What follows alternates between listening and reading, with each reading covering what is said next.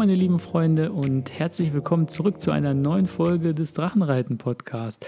Ähm, heute wollen wir ganz gerne wieder auf eine Zuhörerfrage eingehen. Und zwar hat uns eine ganz liebe Zuhörerin einen Kommentar dargelassen. Ähm, ich glaube, auf einen der letzten Podcasts, Grenzerfahrung im Leben.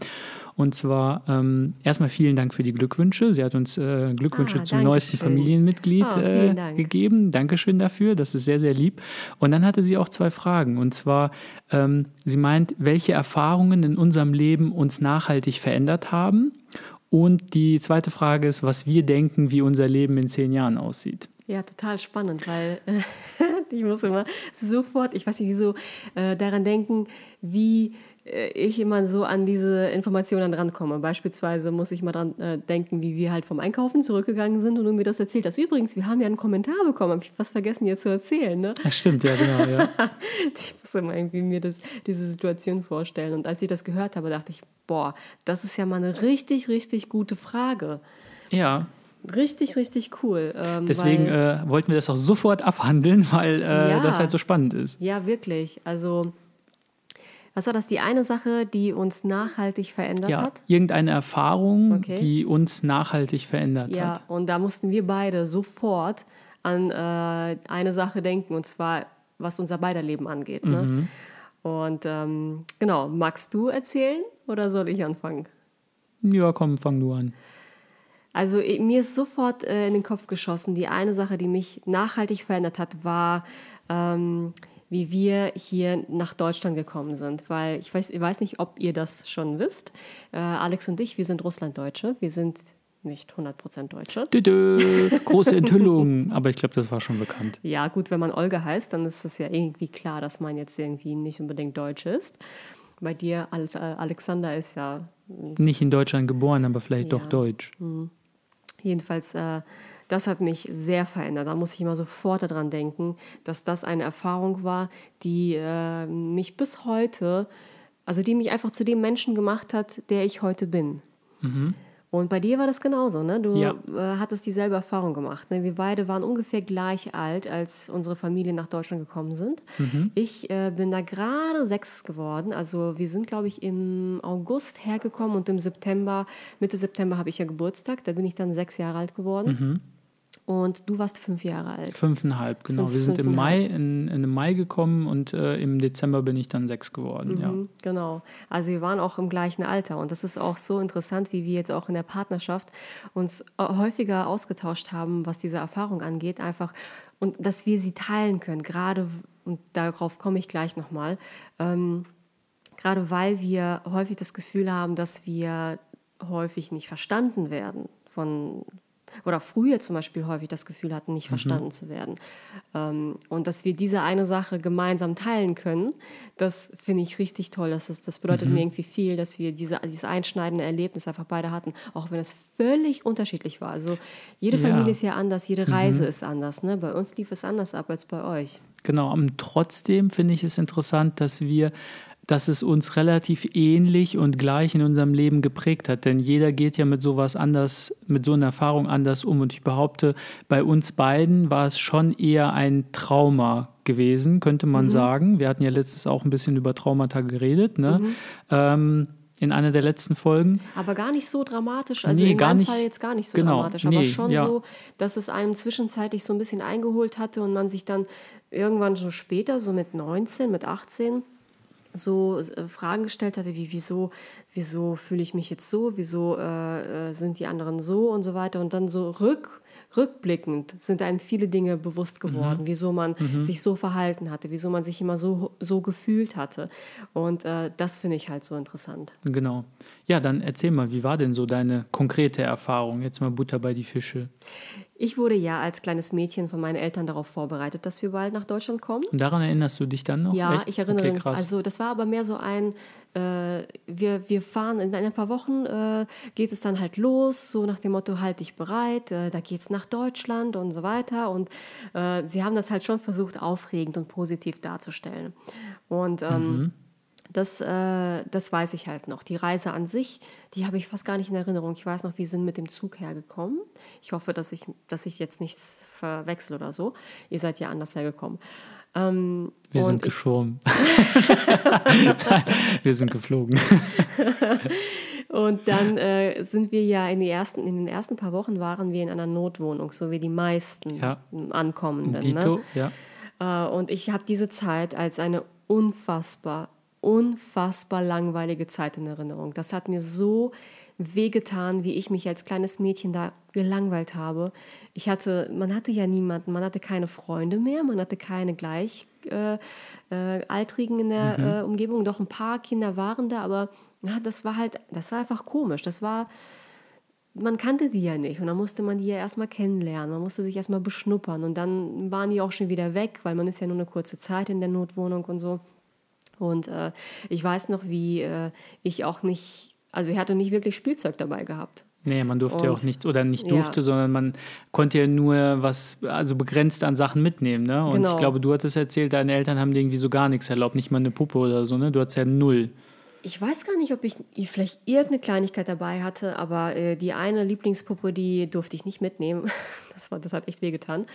Ähm, und ich habe mich einfach in dieser Notwohnung tierisch gelangweilt. Man ist, ich bin nach draußen gegangen und habe da irgendwie ein bisschen spielen wollen, aber es gab einfach nichts zum Spielen und das hat mich wirklich geprägt. Und dann ging es halt langsam los. Dann hatten wir eine Wohnung, sind dann in diese eigene Wohnung gezogen und dann ging es auch schon mit Schule für mich los. Und das war dann schon aufregend, wie dann so die erste Klasse und zweite Klasse dann losging und so. Also das war dann schon so äh, etwas unkomplizierter. Ähm, wobei ich ja auch in der Grundschule äh, zwischen der zweiten und der vierten Klasse war, war ich auf so einer speziellen Schule für dieses Gebiet, ähm, Wohngebiet. Ist ja meistens so. Ne? Man, jedes Wohngebiet hat ja so eine, eine oder zwei Grundschulen, die halt zugewiesen sind für diesen Ja, Bereich. ja. Ne? Und äh, ich, wir haben in einem Gebiet gewohnt, wo sehr, sehr viele Zuwanderer ähm, gewohnt haben. Man nannte es auch Ghetto. Ich wollte es jetzt nicht, jetzt so sagen. ja, so ähnlich, Okay. ja. Nee, ich stehe ja zu meiner Vergangenheit. nee, aber so, so war das. Ja, ja, also klar. hatte man halt sehr, sehr viel Kontakt zu weiteren Russlanddeutschen und zu Türken. Und äh, auf so einer Schule war ich. Und da in der Grundschule habe ich mich schon zugehörig gefühlt. Da kommen wir jetzt auch schon die, zu diesen Punkten, wie, ähm, wie hat es einen denn jetzt richtig verändert? Was hat es mit einem gemacht? Also erstmal pure Langeweile in der, in der Kindheit, so erste paar Wochen waren schlimm. Dann kam die Schule, wo ich äh, mit Gleichgesinnten da war. Das war richtig toll, weil man einfach, ich habe mich zugehörig gefühlt. Und dann kam die ähm, ja, weiterführende Schule fünfte Klasse aufwärts. Und äh, ab da ging es dann, also Schule war eigentlich völlig in Ordnung. Ich habe nur das Gefühl, dass alles, was so außerhalb der Schule passiert ist, alles, wo es dann Richtung Praktika ging, wo es dann Richtung, man macht sich Gedanken über Beruf, äh, wo könnte man arbeiten, wer könnte man sein, ähm, wie stellt man sich seine Zukunft vor, seinen Arbeitsalltag und all das, da habe ich so gar kein Bezug zu gehabt, so gar keinen. Da habe ich mich gar nicht zugehörig gefühlt. Das fand ich halt schon schlimm, dass ich immer Ja, aber was heißt zugehörig gefühlt? Also so aus meiner eigenen Erfahrung aus der Schulzeit haben sich die wenigsten bei uns bis zum Abitur großartig Gedanken darüber gemacht, wer oder was sie sein wollen oder können und was sie beruflich machen wollen. Ich finde übrigens diese ähm, Frage, ich habe es jetzt selber gesagt mit, äh, was sie werden wollen, aber ich finde das ganz schrecklich, äh, wenn man Kinder fragt, was willst du mal werden oder wer willst du sein? So als ob ein Kind nicht schon jemand wäre. So als ob man erst zu äh, einem Arzt, Anwalt, Ingenieur oder was auch immer gerade gesellschaftlich Ja. hoch angesehen ist, werden muss, um jemand zu sein. Ja. Äh, ganz schrecklich, also finde ich ja schlimm. jemand. Ja, ja, man ist ja jemand, als ob man zum Sein äh, brauchen einen Abschluss bräuchte. Ja, das stimmt. Aber ich hatte immer das Gefühl gehabt, ähm, dass sobald ich über Job nachgedacht hatte oder äh, über alles außerhalb der Schule, dass das einfach äh, so weit weg ist. Das waren immer die anderen. Komisch. Ich, ich kann es halt gar nicht so jetzt genau beschreiben, aber ich habe wirklich einen riese, eine riesen Lücke gesehen zwischen mir und dann dieser Welt da draußen. Das ist so wie nicht meine Welt. Ja, da gehöre ich nicht hin. Ja. Das war irgendwie so komisch. Und äh, diese, diese, diese Art von Zugehörigkeit, die hat mir echt gefehlt. Die kam dann sehr, sehr viel später erst. Als ich angefangen habe zu studieren, habe ich mich das erste Mal wieder so richtig zu Hause gefühlt irgendwo. Irgendwo, wo ich wirklich hingehöre. Und dieses, auch dieses Gefühl von wirklich zu Hause zu sein, wirklich so, das hier ist meine Heimat, das kann ich bis heute nicht so 100% unterschreiben, weil ich Mhm. einfach nicht sagen kann, das hier ist meine Heimat, sondern ich habe das Gefühl, die Welt ist irgendwie meine Heimat. Ja, Das fühlt sich irgendwie so ein bisschen so an. Mhm. Wie war denn äh, deine Erfahrung?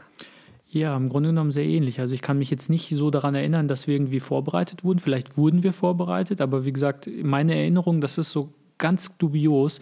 Meine Erinnerung fängt tatsächlich erst hier in Deutschland an mit fünfeinhalb. Ne? Es gibt ja Leute, die sagen, oh, ich erinnere mich noch, wie ich als drei- oder vierjähriges Kind das und das und jenes gemacht habe. Ähm, ich habe so zwei Bilder von mir ähm, aus der damaligen Zeit. Also wir sind aus Kasachstan gekommen. Ähm, und ansonsten geht meine Erinnerung tatsächlich erst hier los. Ne? Wir sind auch erstmal hier in so eine Notwohnung gekommen, da war ich aber nicht so lange. Also ich glaube tatsächlich nur ein paar Tage, weil wir hatten das Glück gehabt, dass meine Tante väterlicherseits schon hier war seit zwei Jahren. Und äh, dann bin ich halt zu denen gekommen als Kleinster aus der Familie. Ich war der Jüngste. Ähm, und äh, dann habe ich erstmal zwei Wochen bei denen gelebt und das war total wunderbar, weil cool ja, mein, mein Cousin, also auch der Jüngste bei denen, ist halt gleichzeitig mein bester Freund auch schon drüben gewesen und hier dann auch und immer noch. Also es ist quasi wie mein Bruder für mich. Ja. Und ja, wir haben halt einfach zwei Wochen total die tolle Zeit miteinander verbracht, bis meine Eltern dann eine Wohnung hatten und wir dann da gemeinsam eingezogen sind. Aber grundsätzlich dieses fehlende Zugehörigkeitsgefühl, das hatte ich sehr, sehr lange gehabt. Also auch bis nach dem Studium, muss ich sagen. Es war auch immer dieses, ähm, man ist heimatlos. So, man, man wurde ja auch hier nicht gerade mit offenen Armen empfangen, so als ähm, Aussiedler, wie das heißt, oder von mir aus auch Russlanddeutscher, ähm, wurdest du ja hier nicht irgendwie mit, äh, weiß nicht, du warst nie wirklich willkommen. Und ähm, Habt ihr das die hat Erfahrung man, gemacht? Also die Erfahrung ja, haben- schon, hat schon. Man ist, man, gemacht. man ist schon, also meine Eltern haben immer versucht, das von uns Kindern fernzuhalten, aber man kriegt ja doch als Kind so gewisse Sachen halt immer mit. Und so ein Teil des Problems war halt natürlich auch, meine Mutter ist eine sehr nervöse und ängstliche Person und ähm, sie hat das unbewusst natürlich auch diese ganze, ähm, diese, diese Unsicherheit in der Mhm. Öffentlichkeit, dass man die Sprache nicht richtig kann, dass man sich für seinen Akzent schämt, dass man irgendwie gerade so zurechtkommt beim Einkaufen und so. Man will kein Aufsehen erregen und man Ja, will, ja. wenn irgendwas Ja. ist, also ich war zum Beispiel sehr eingeschüchtert und ähm, habe dann auch meinen Mund nie aufgemacht und so, weil ich das halt alles gespürt habe, dass dieses, man ist hier fremd, man sollte sich hier auf Zehenspitzen bewegen, keine Aufmerksamkeit erregen, ähm, hier keine Unruhe stiften, sondern so einfügen. Das ist so das, was bei dir genau, angekommen das ist ist, so ne? das, was bei mir angekommen Das ist nicht, dass meine Eltern mir das explizit Ja. gesagt hätten, aber ich, man als Kind lernst du durch, du spiegelst deine Umwelt, Ja. du spiegelst deine Eltern, du spiegelst deine Geschwister, und du siehst, wie deine Eltern sich durch diese Welt bewegen und das übernimmst du. Und ähm, das ist halt, ähm, ich will jetzt weder meiner Mutter oder meinen Eltern will ich überhaupt gar keinen Vorwurf machen, denn die haben das richtig, richtig großartig gemacht. Ähm, man muss sich mal vorstellen, folgendermaßen, als meine Eltern hergekommen sind, ähm, mein Vater war äh, 38. Nee, Mo- Moment. ja, doch, doch. Nochmal nachrechnen? Ja, ja, doch. Und ähm, 39, genau. 39 und meine Mutter ist zwei Jahre jünger, 37 und man muss sich das so vorstellen, die haben von null angefangen. Die waren Ja, da ja. drüben, waren sie im Grunde genommen gemachte Leute. Mein Vater war ein Chefingenieur, die Nummer zwei in einem großen Betrieb. Er hätte die Chance gehabt, da auf die Nummer eins quasi Geschäftsführerposten aufzusteigen, hat das aber nicht wahrgenommen, weil er wusste, wir kommen nach Deutschland. Ähm, meine Mutter war auch in der Apotheke, ähm, waren in der Stadt total in die Kommune involviert, hatten total am sozialen Leben teilgenommen, waren da jemand, könnte man sagen, sind dann hergekommen und hier bist du auf einmal ein Niemand. Der Ingenieur, das Ingenieursdiplom von meinem Vater wurde nicht anerkannt, weil natürlich die russische Ausbildung sehr viel schlechter ist als die europäische, was nebenbei bemerkt überhaupt nicht stimmt, eher umgekehrt. Ähm, ja, und dementsprechend haben sie dann irgendwelche Malocha-Jobs angenommen, um Hauptsache irgendwie Geld ranzukriegen und haben sich einfach wieder hochgearbeitet von null. Und das mit drei Kindern mit Ende Ja. 30. Und da muss ich sagen, das ist jetzt so die erste Lehre, so um positiv zu sein. Die erste Lehre, die ich mitgenommen habe, war einfach, ähm, wenn du das schaffst, wenn du schaffst von null, quasi du hast alles gehabt, du hast ein Haus gehabt, du hast ein Auto gehabt, du hast ein schönes Leben gehabt, ein gutes Gehalt gehabt und du gibst das alles auf ähm, und gehst irgendwo hin und fängst da von null an. Das ist ja nicht so wie heute, dass du dann irgendwie dein Bankkonto da mitnehmen kannst und du hast irgendeine Online-Bank, die überall gilt und zählt und so. Das war 1991, da gab es einen Ja, Scheiß ja. halt, ne? Und ähm, du konntest auch gar nicht so viel mitnehmen. Ähm, und wenn die das schaffen, sich dann wieder ein, ein gutes Leben zu erarbeiten, quasi wieder sich ein Haus zu kaufen, das abzubezahlen, zwei von drei Kindern studieren zu schicken, dieses Studium zu bezahlen, ähm, das ist halt einfach und dann noch die Kinder trotzdem beim Start ins Leben finanziell zu unterstützen, beim eigenen Hausbau zu, zu unterstützen und so, das ist einfach gigantisch. Und dann sieht man halt einfach, wie widerstandsfähig und resilient der Mensch ist, wenn er halt will und Ja. wie viel man halt im Leben eigentlich machen kann und ertragen kann. Und das ist schon etwas, was ich dann von meinen Eltern auch mitgenommen habe, so ähm, alles lässt sich irgendwie Man, man ausklamüsern. ist wie ein Stehaufmännchen. Man, ist schafft wie ein immer Stehaufmännchen, wieder genau. auf die Man, Beine man zu schafft kommen. immer wieder auf die Beine Egal, zu kommen. kommt, genau. genau. Und das, das haben meine Eltern wiederum von ihren Eltern, weil die haben natürlich noch schlimmere Zeiten mitgemacht. Da war ja Zweiter Weltkrieg, Deportation, die mussten ins Exil nach Sibirien und all dieser Scheiß. Die mussten richtig hungern. Also die standen eigentlich immer mit dem Rücken an der Wand zum Tod.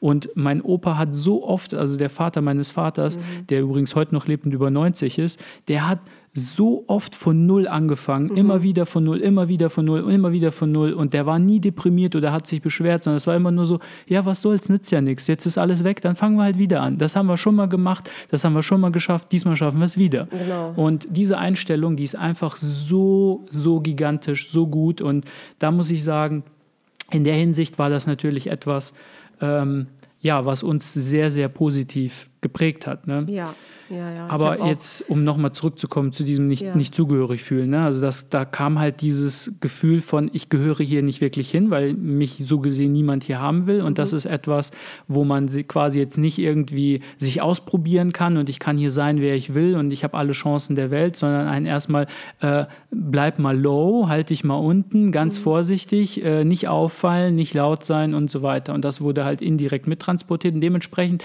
ist man auch so irgendwie durch sein ganzes jugendliches Leben gegangen. Ne? Ich war in der Schule halt immer sehr schüchtern, sehr zurückhaltend. Ich hatte immer gute Noten gehabt. Ich war ein guter Schüler, aber ich habe das Maul einfach nicht aufgekriegt. Wenn ein Lehrer mich gefragt hat, dann wusste ich meistens die richtige Antwort. Aber freiwillig habe ich mich nie gemeldet, weil lieber Kopf unten halten, so ähm, nicht auffallen. Ähm, das ist halt schon irgendwie sehr interessant. Ja, vor allem, weil ich auch nicht glaube, dass das so sehr bewusst von dir war, sondern einfach, das war einfach so Teil deiner, Ja. Mhm. wie heißt das, deines Autopiloten. Du hast einen, einen Autopiloten äh, eingestellt und den bist du dann erst eine Zeit lang gefahren, bis du dann wahrscheinlich äh, älter geworden Genau, bist. das ist. Hast du denn heute das Gefühl, sorry, wenn ich dich jetzt unterbreche, Mhm.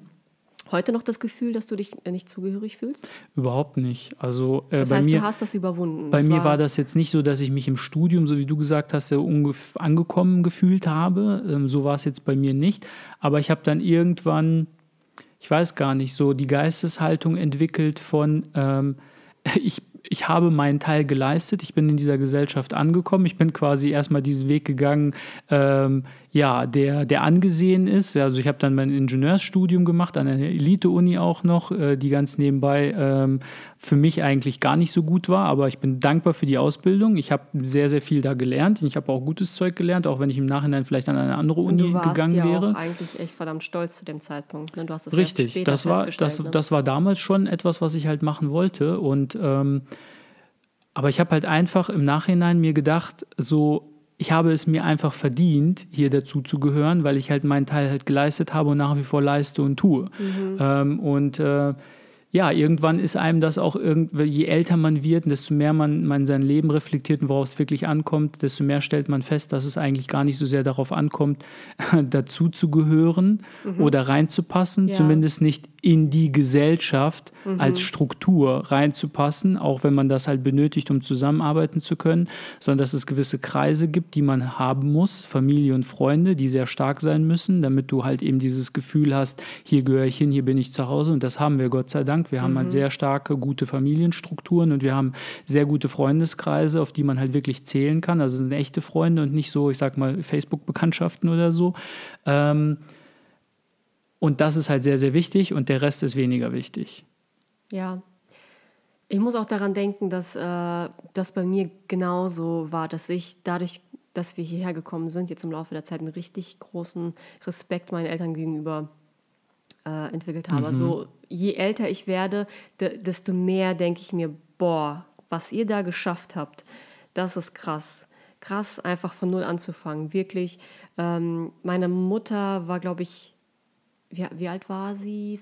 40, 39, 40, als sie, ähm, also mit meinem Vater, also als sie hierher gekommen sind. Da, daran mache ich das irgendwie immer aus. Und dann muss ich einfach wirklich daran denken, Ich bin jetzt äh, 33. Ich bin noch weit davon entfernt, dieses Alter zu erreichen. 40? Und fühle mich. Ja, glaub mal, so weit ist das nicht entfernt. Doch, doch, doch. Das ist weit entfernt. Weit. Okay. Und äh, ich denke mir, jetzt, ich fühle mich ja jetzt schon manchmal alt. Ich, hab- ich sage mir ja manchmal, ich fühle mich wie, als wäre ich 80. Oh, mein Körper und dies tut weh und das tut weh und das ist ungemütlich und so und so und so. Und dann denke ich mir, mein Gott, ey, meine Mutter war viel älter, als ich es jetzt bin und die hat viel mehr geleistet, viel mehr äh, überwunden und hat von Null angefangen. Und das kann ich dann ja jetzt erst recht. Auch ich werde es schaffen, diese eine Herausforderung, die für mich jetzt gerade total dramatisch erscheint, auch zu meistern. Ja, Ja. Ja, also es ist auf jeden Fall ein sehr, für uns beide auch ein sehr einschneidendes Erlebnis Aber auch- gewesen, was uns echt geprägt hatte. Ja, aber auch ähm, dieses, da, die Flüchtlingswelle, die ja jetzt vor ein paar Jahren so stark war, das war ja auch so stark in den Nachrichten und überhaupt äh, hat das ja sehr viele Leben äh, beeinflusst. Auch das ist etwas, wo ich ein ziemlich, ziemliches Gefühl von Willkommen heißen und für Verständnis für diese Leute habe. Weil ich einfach weiß, was es heißt, sein Land zu verlassen. Und ich war noch ganz klein, ich war ja nicht mal erwachsen. Also als Kind geht, gehen einem die ernsten Sachen ja, gehen ja voll an einem vorbei. Ja, Dass die wirklichen klar. Struggles, die gehen voll an einem vorbei. Man hat dann vielleicht ein bisschen Trauma, weil man kein Spielzeug dabei hatte oder so. Aber irgendwie so, ähm, das ist, das, ich habe echt Verständnis für solche Leute, die halt ähm, das Land verlassen, weil sie Angst haben. Um ihr Und- Leben. Um ihr ne? Leben. Ja, Und ähm, das, das, ja, da sehe ich halt einfach die Dinge ein bisschen anders. genau. Ja, es ist, man, man bekommt ein anderes Auge für Diversität. Ne? Also man, man lernt das dann zu schätzen, andere Kulturen, dass es halt, ähm, dass es, dass sie alle wichtig sind im Leben und dass es halt sehr gut ist, wenn man das halt zu schätzen weiß. So. Also im Grunde genommen wird man einfach toleranter und äh, lernt diese Lebensvielfalt zu schätzen, dass es eben nicht nur eine Kultur gibt oder nicht nur eine Art, Dinge zu regeln, sondern eben, dass eine Vielfältigkeit eben das Leben ausmacht. Ja, und jetzt, wo wir beide selber Eltern sind, habe ich da nochmal ein ganz neues Auge für und ein ganz neues Verständnis dafür. Du hast ja gerade so ein bisschen erzählt, wie ähm, du gespürt hattest, äh, wie deine Mutter vielleicht ein bisschen nervös war und diese Nervosität auf dich übergegangen ist. Und jetzt sehe ich das mit ganz anderen Augen, weil ich nämlich weiß, dass man nun mal ist, wer man ist, wenn man das jetzt so doof jetzt sagen kann. Ne? Ich bin jetzt nun mal so eine Mutter und du bist jetzt nun mal so ein Vater und wir können an uns arbeiten, aber ähm, wenn wir nervös sind, sind wir nervös. Ne? Es ist halt äh, schwer, äh, in manchen Situationen das abzustellen. Und natürlich kriegen Kinder, äh, die eigenen Kinder dann halt solche Dinge mit. Ja, vor allem auch, ähm, solange die Kinder noch sehr jung sind, ähm, haben die auch noch tatsächlich diesen sechsten Sinn, dieses Gespür Ja. für einfach, was so in der Ener- Energie drin ist. Ne? Also man sagt ja, ja, auch immer wieder, sind, ne? genau, wie die Schwingungen sind. Man sagt ja auch immer wieder, zum Beispiel, wenn du jetzt so einen Säugling hast, wie wir gerade, der sieben Wochen alt ist und den stillst du, der, der schreit gerade und du musst halt selber sehr ruhig sein, wenn du ihn beruhigen willst, weil die halt spüren, wenn du halt irgendwie gerade selber genervt bist und gestresst bist und schon aggressiv wirst, dann spüren die das und schreien halt noch mehr rum. Mhm. Und deswegen soll man sich auch immer abwechseln. Ne? Also der eine verlässt den Raum und während der andere sich drum kümmert und dann äh, wieder umgekehrt, ne? wechselt man sich ab. Und Mhm. Ja. das gilt natürlich für kleine Kinder genauso. Die haben es vielleicht nicht mehr so sehr dann im Gespür, aber die merken schon, wenn die Mutter Angst hat oder nervös ist oder sich irgendwas nicht traut, dann merken die das und denken sich, ah, Moment, meine Beschützer und Eltern, die fürchten sich vor irgendwas, das muss einen Grund haben, also sollte ich mich vielleicht auch fürchten. Mhm. So, das hat einen Grund, weil das ist einfach gentechnisch in uns drin, in der Genau, DNA, weil wenn du genau. das nicht hättest, wärst du tot. Weil dann kommt der Säbelzahntiger nämlich aus dem Gebüsch gehüpft und weg bist du. Ja, das ist jetzt so die Herausforderung des Elterndaseins, wirklich ähm, im Reinen mit sich selber zu, äh, zu sein, äh, lernen, mit seinen eigenen Dämonen umzugehen und äh, wirklich Frieden in sich zu finden. Das ist so das, wo ich sage, äh, das ist so die Nummer eins, ähm, ein gutes Elternteil zu sein. Genau, deswegen auch Drachenreiten. Ja. Das ist das mit den inneren Dämonen. Richtig, genau. Okay, dann, das war jetzt der erste Punkt. Oder hast du dem noch etwas hinzuzufügen, Nö, ich glaub, wie sich das verändert das- hat und so ich weiter? glaub, das Sind wir reicht, schon ja. recht gut in die Tiefe gegangen. Jetzt mal so was ganz anderes so ein bisschen. Ähm, eine weitere Sache, die unser Leben sehr stark nachhaltig Mhm. verändert hat, und das ist uns jetzt erst vor kurzem bewusst geworden. Da haben wir kurz drüber nachgedacht, gibt es denn noch etwas in unserem Leben, was uns sehr, sehr stark geprägt hatte? Und das ist tatsächlich, das sind zwei Bücher gewesen. Ähm, und zwar einmal äh, die Vier-Stunden-Woche, auf Englisch The Four-Hour Workweek von Tim Ferriss und Kopf schlägt Kapital von Günter Faltin. die genau. zwei Bücher, die haben für uns das, den Stein ins Rollen gebracht. Ähm, ich hatte damals äh, wie war das? Äh, hatte ich damals schon mit, der, mit dem Unternehmen Das Weiße Reh begonnen oder nicht? Ich glaube noch Nein, nicht. noch, noch nicht. Noch Genau, nicht. du hattest ja in der Industrie gearbeitet in Ingolstadt in einer Modefirma Genau. Mhm. ähm, als Modedesignerin. Das war dein erster Job nach dem Studium und hast du für dich festgestellt, dass ähm, A, die ganze Industrie eigentlich nicht so arbeitet, wie du das gerne hättest und B, halt der Arbeitgeber auch viele, naja, Probleme hat, nennen wir es mal so. Und ähm, dann hattest du ja auch gekündigt ähm, und dann war so die Frage, ähm, suche ich mir jetzt einen neuen einen neuen Arbeitgeber oder mache ich vielleicht was ein, eigenes? Das war ja dann schon Plan B damals. Genau, ja, Ne? genau. Und da bin ich auf YouTube ähm, auf einen YouTube-Kanal äh, gestoßen äh, von Mimi Eiken. Die äh, haben wir jetzt in den jüngeren das äh, Drachenreiten-Podcast-Episoden ja auch schon häufiger erwähnt. Ist eine ähm, äh, Frau, die, also ein, ein Paar, äh, die äh, Mimi Eiken und der Alex Eiken, die haben selber ein sehr, sehr großes, millionenschweres Unternehmen gegründet und äh, haben praktisch ihre Erfahrungen auf YouTube geteilt und auch das Leben auf YouTube geteilt. Ne? Und da bin ich drüber gestoßen und die hatten dieses Buch empfohlen, The Four-Hour Work Week. Also das ist dieses, diese Lebensweise, die sie eine Zeit lang ähm, hatten. Und du hast dir das Buch gekauft, hast es dir durchgelesen und hast gesagt, du musst dir das unbedingt auch durchlesen. Und erzähl mal von da an. Ja, genau. Also du hast mir das Video geschickt, ich habe mir das angeguckt, habe mir gedacht, okay, hört sich verdammt interessant an, weil Vier-Stunden-Woche von Tim Ferriss, da geht es halt darum, dass man sich quasi ein Unternehmen schafft, äh, mit dem man ein Lifestyle-Design betreibt. Also man muss jetzt nicht in diesem Unternehmen äh, im Grunde genommen geht es halt darum, es heißt Vier-Stunden-Woche, so nach dem Motto, wenn das Unternehmen richtig läuft und automatisiert ist, musst du nur vier Stunden in der Woche arbeiten und kannst dann quasi machen, was du willst und hast halt genug Einkommen. Du musst halt nur wissen, wie, Genau. viel, wie viel Einkommen brauchst du. Ne? Du brauchst gar nicht so viel, wie du glaubst. Halt, ne? Schreib auf, was du haben willst im Leben, was du dir leisten möchtest und dann hast du eine Zahl und dann kannst du das dahin skalieren. Das ist jetzt so ganz salopp zusammengefasst, so leicht ist es halt nicht, ne? aber so die Idee hat mir ganz cool, ganz gut gefallen und dann habe ich das Buch gekauft, habe mir das durchgelesen und das ist, äh, ja, der Titel ist so echt abgeschmackt und du denkst dir so, voll der Bullshit, irgend so ein, Ja, so ein? Nepper, Klepper, Schlepperbande, die wollen einem irgendeinen Blödsinn verkaufen, so ein, Ja. äh, wie, wie sagt man das, werde schnell reich äh, äh, Scheiß, aber äh, in Wirklichkeit hatte das Buch, so bin ich auch auf Tim Ferriss gekommen, äh, einen sehr guten Tiefgang auch gehabt und das Buch ist ja schon etwas älter, ich glaube aus dem Jahr 2011, wir haben es dann 2015 war das, meine ich, ähm, dann gekauft und ich hatte mir das durchgelesen, war total begeistert und hatte dir das empfohlen, dass du das auch durchlesen. Danach haben wir eigentlich gesagt, okay, du machst jetzt dein eigenes Ding und du baust halt so ein Unternehmen im Grunde genommen auf. Jetzt nicht ein vier Stunden pro Woche arbeiten Unternehmen, sondern ein Unternehmen, ein eigenes einfach, fertig. Man hat ne? einfach Inspiration rausgezogen Genau. für dieses, dieses neue Leben. Genau. Für diesen, diesen neuen Weg, den man beschreiten könnte. Weil für uns war das neu, dass das überhaupt möglich ist, dass man es überhaupt machen kann. Ne? Genau, und Günther Faltins Kopfschläg Kapital war so etwas ähnliches, ne, dass er gesagt hat, wenn man an Unternehmen denkt, dann denkt man meistens an Gebäude und Angestellte und Fahrzeuge und Maschinenparks und sowas. Aber heutzutage im Online-Zeitalter kannst du ein Unternehmen auch alleine oder zu zweit gründen und Dienstleistungen online über Webseiten, über Shop-Services, über Logistik, also DHL und so weiter, all, je nachdem, was für eine Art Unternehmen man macht. Es ist ja alles da und du brauchst halt die quasi nur bezahlen, wenn du selbst Umsatz machst. Ne? Du musst nicht eine Maschine kaufen und eine Halle mieten und das da reinstellen, um produzieren zu können, sondern du, es gibt ja schon alle Produktionskapazitäten und die sind nicht ausgelastet und die sind froh, wenn da einer kommt und etwas davon quasi mietet und dann natürlich erst bezahlt, wenn er selber einen Umsatz damit macht. Ne? Das war Ja. so die Idee dahinter. Und das hat mich halt total angefixt und dann habe ich mir gedacht, das ist echt cool. Sowas kann man auf jeden Fall auch machen. Und seitdem waren wir angefixt. Und das war eine Sache, die damals, 2015, wurde der Samen so gesehen gesät. Und jetzt, 2020, ist das Ding so gewachsen, dass ich ja, wie wir ja schon öfter gesagt haben, meinen Job gekündigt habe und da auch mit eingestiegen bin und wir das jetzt zu zweit machen.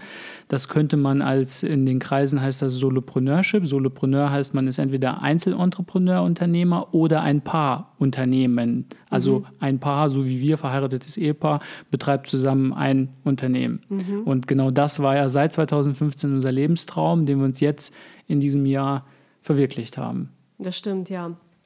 Ich finde das auch sehr interessant, wie äh, man von Jahr zu Jahr, von Monat zu Monat da so eine richtige äh, Entwicklung gemacht hat. Ich erinnere mich noch, wie ich so eine richtige Phase hatte oder wie wir so eine richtige Phase hatten, ähm, dass wir viel gelesen haben, viele Dinge äh, einfach erfahren haben und wir dann gedacht haben, das stimmt, das ist die Wahrheit. Das ist genau das äh, spricht mir voll aus dem Herzen.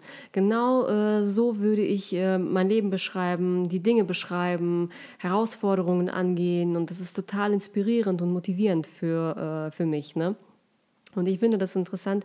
Ich würde ja gar nicht behaupten, dass wir vorher nicht auch äh, Tiefgang hatten in unserem Leben. Mhm. Aber ich mhm. habe das Gefühl, dass in den letzten fünf Jahren haben wir so richtig, richtig viel Tief, Tiefgang bekommen. Ja, Und es ist von einem simplen äh, Buch, die Vier-Stunden-Woche, die ja total, ähm, ja, sehr, also schon fast salopp klingt, so nur vier Stunden zu arbeiten, mhm. ist einfach so, hin zu einer total tiefen Spiritualität äh, gelangt. Das ist ja. ja, von, von etwas, man möchte einfach nur ein bisschen anders leben, man möchte einfach nur sein, seinen Arbeitsalltag mal einfach anders gestalten, hin zu einem ähm, zu, zu, äh, zum Zen-Buddhismus gekommen. Richtig, das war halt der Weg, den wir so gesehen eingeschlagen haben, den wir gegangen sind. Jeder Weg ist ja anders. Ich will nicht behaupten, dass jeder, der Vier-Stunden-Woche von Tim Ferriss entdeckt und das liest und das tatsächlich anwendet und macht, mhm. dass er dann beim Zen-Buddhismus landet, so wie ich es halt getan habe, oder mhm. beim Yoga. Mhm. Ähm, aber es ist halt so, wie du es gesagt hattest.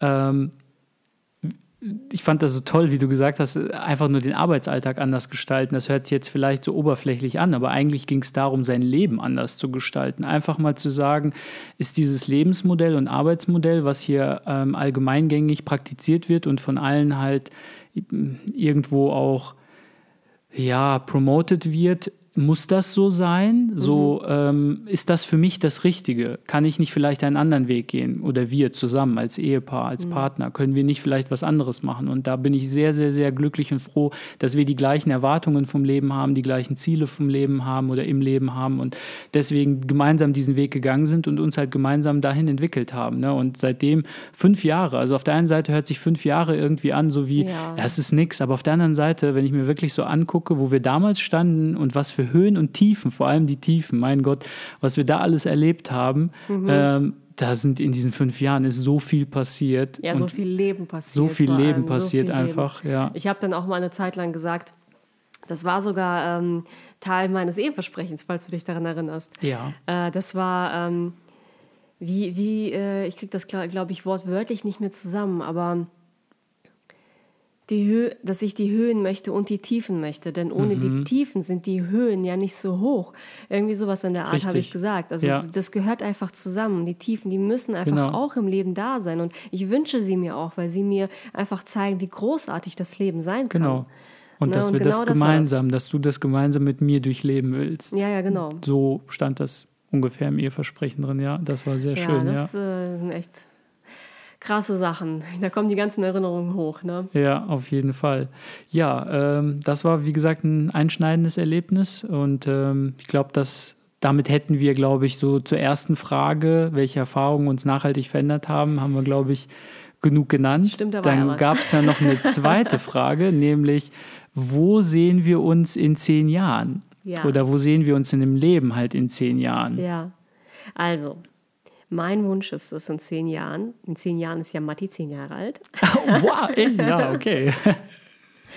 mein Wunsch ist es, dass wir bis dahin äh, unseren, äh, unser Haus am Waldrand äh, haben. Ich wünsche mir ja schon lange ein Haus am Waldrand, dass wir da einfach so ein mhm. bisschen ja, natürlicher wohnen, dass ich da vielleicht irgendwie ein Atelier äh, einrichten kann. Das wäre wundervoll das sehe ich einfach, das ist so meine Vision, so ein Atelier vielleicht mhm. außerhalb des Hauses, irgendwo auf dem mhm. Grundstück. Man Und- nannte es Gartenlaube. Nein, nein, so ein Ja, bisschen schon wie, die, wie die Frau des Zeitreisenden, so ähnlich gestaltet so. Oh, wie, das ist ja schon ganz konkret. Die Frau des Zeitreisenden. Das ist ja dieser Film. Kennst du ja, den den Film kenne ich noch. Und Sie die hatte hat auch ein irgendwie so ein Atelier. Atelier irgendwie auf dem Grundstück gehabt. Das Ah, fand okay. ich so inspirierend, als ich das gesehen habe. Hm. Ah ja, okay, cool. Das fand ich so schön. Und ähm, dass wir natürlich immer noch äh, das Weiße Reh als Unternehmen haben, aber es vielleicht sogar weitergetrieben haben, es nochmal verändert haben, dass es vielleicht ein bisschen, univers also nicht universeller, aber so ähm, mehr, umfasst, mehr, um- mehr umfasst. Mhm. Ja, cool. Das ist so meine Vorstellung. Und dass wir beide weiterhin kreativ äh, arbeiten, dass wir halt äh, ja sogar da uns stärker verwirklicht haben. Ja, Und du? Kann ich auch nur so unterschreiben. Also das ist natürlich dieses Häuschen am Waldrand im Grün, das ist natürlich unser gemeinsamer Traum. Ein Atelier fände ich auch cool für dich. Ähm, Ich hätte auch gerne so einen, so einen separaten Bereich, wo ich halt, weil wenn du deine richtig kreative Arbeit machst, da bin ich ja nicht involviert. Also ich designe jetzt ja nicht die Halstücher oder so. Ähm, grundsätzlich, wir hatten ja vorher auch drüber geredet und du hattest ja auch schon gesagt, so man weiß ja nie, wo einen das Leben halt hinbringt. Und das Leben passiert halt einfach so, wie es passiert. Und Ja. das ist, das ist Deswegen voll. kann man es ja nie so Genau, genau das sagen, ist voll im Einklang mit dem, mit dem Zen-Buddhismus. Es geht nicht darum, irgendein Ziel zu erreichen oder irgendwo anzukommen. Im Zen-Buddhismus wird das ja mehr so gesehen wie, das ganze Leben ist ein großes Spiel.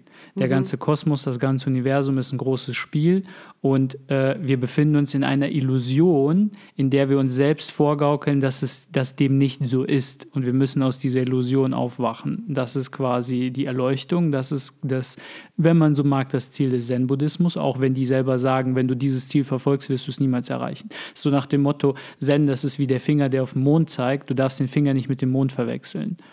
Und es ist nur ein Fingerzeig.